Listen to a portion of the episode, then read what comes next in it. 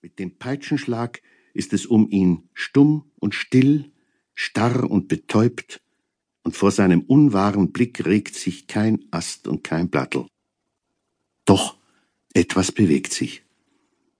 Eine schwarze Gestalt erhebt sich in der Entfernung aus dem Dicket und schreitet langsam herzu.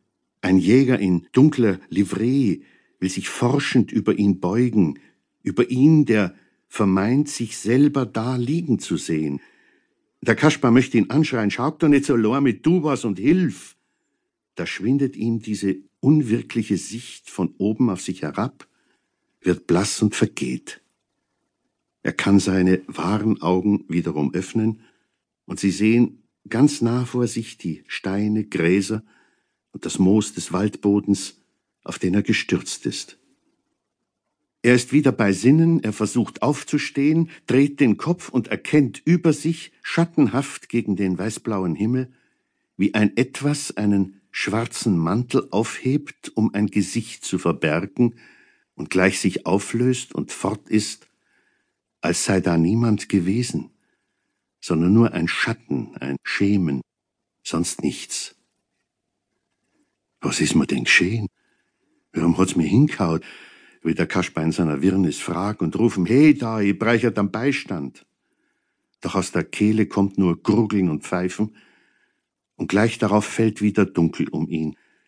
Seine Glieder strecken sich leer und schlaff, und der Söllmann, sein Hund, der ihn ängstlich umkreist hat, stupst den Leblosen mit der Schnauze und winselt.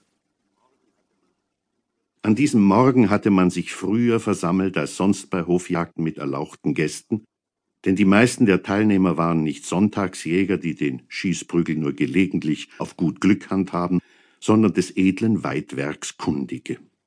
Jagdherr und Gastgeber war der Feldmarschall und Generalinspektor der Armee, Prinz Karl, der Halbbruder des gewesenen Königs, ein Reiter vor dem Herrn, der es an Jagderfahrung mit einem jeden aufnehmen kann.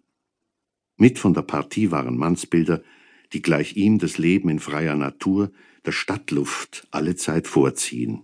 Graf Arco Zinneberg mit seinem Freund Franz von Kobel, Professor für Mineralogie, der Advokat Dr. Sänger, kurz alle jene, die in den letzten Jahrzehnten am Tegernsee ein Sommer- und Jagddomizil sich errichtet hatten. Die Jagd war zu Ehren Leopolds I., des bald 60-jährigen Königs der Belgier. Der alte Herr war bei allem Wohlwollen nicht grad als ein exzellenter Schütze zu preisen. Man bot ihm daher nicht eine Pirsch wie einem echten Jäger, sondern eine jener althergebrachten Treibjagden, bei denen man sich nicht echauffieren muss, weil einem gewiss etwas vor die Flinte gebracht wird. Das wird eher Trauerspiel, hatte Graf Arco schon in aller Herrgottsfrüh beim hastig getrunkenen Kaffee zu Kobel gesagt. No, was denn? Man kann ihm bloß brav zutreiben. Kommt daher, was mag, wir selber dürfen nix treffen, fei, aus Höflichkeit.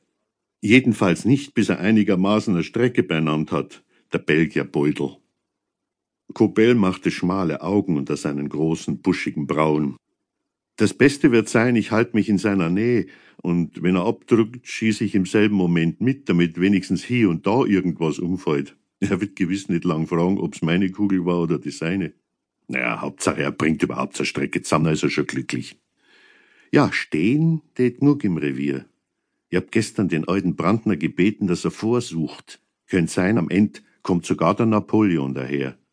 Graf Arco muss lächeln. Napoleon hatte der Brandner einen alten, rauflustigen Zwölfender getauft, der so unberechenbar war wie einst der Franzosenkaiser. Ist der vom Fockenstor obi zum Kogel gewechselt? Ja, vorige Woche.